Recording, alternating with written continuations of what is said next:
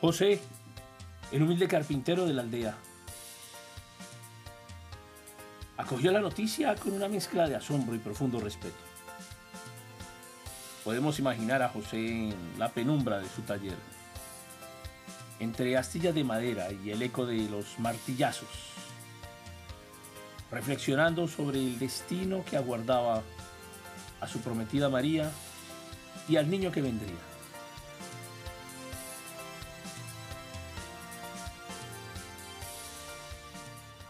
Con la sabiduría silenciosa de quien lleva la responsabilidad de proteger a su familia, José aceptó la voluntad del Señor. Sus ojos eran el reflejo de años de laboriosa dedicación. Ahora expresaban una determinación serena, como si una nueva luz hubiera iluminado su camino.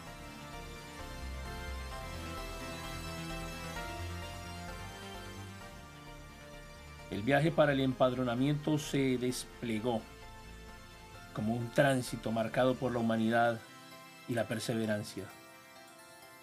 José con su manto de paciencia y su burro como único compañero atravesó caminos polvorientos y colinas serenas. Cada paso resonaba con el eco de antiguas historias y de muchas promesas. Y a medida que avanzaban los caminos se cruzaban con caravanas de otros viajeros, cada uno llevando consigo sus propias esperanzas y anhelos. Bajo el cielo estrellado, José y María se sumaron a la procesión de aquellos que tejían el tapiz de un destino mayor. El empadronamiento era un simple acto burocrático en manos de la historia. Se convertiría para ellos en un peregrinaje impregnado de significado. Cada respuesta a las preguntas de los funcionarios era una afirmación de la voluntad divina y un paso más hacia el cumplimiento de un propósito mucho más allá de lo terrenal.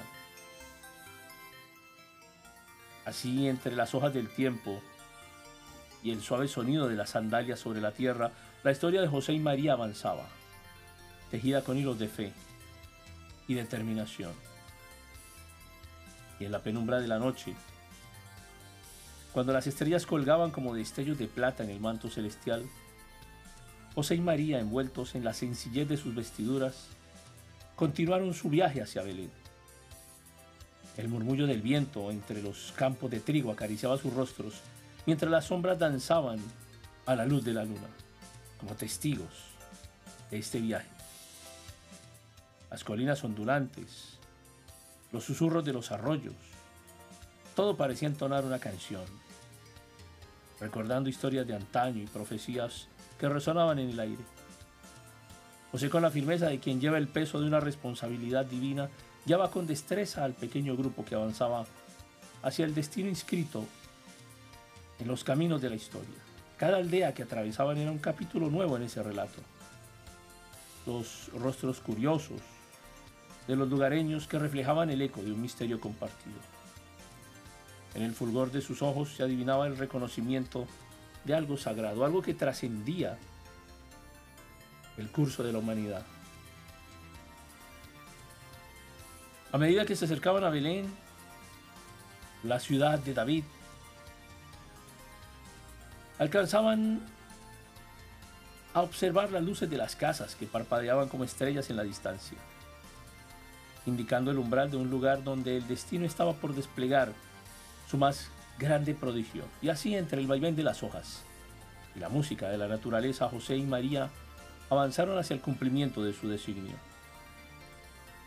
En cada paso la fe que trasciende los límites del entendimiento humano y la certeza de este viaje que era mucho más que un simple empadronamiento, era el advenimiento de una promesa ancestral, materializándose en la simplicidad de un carpintero y una joven doncella.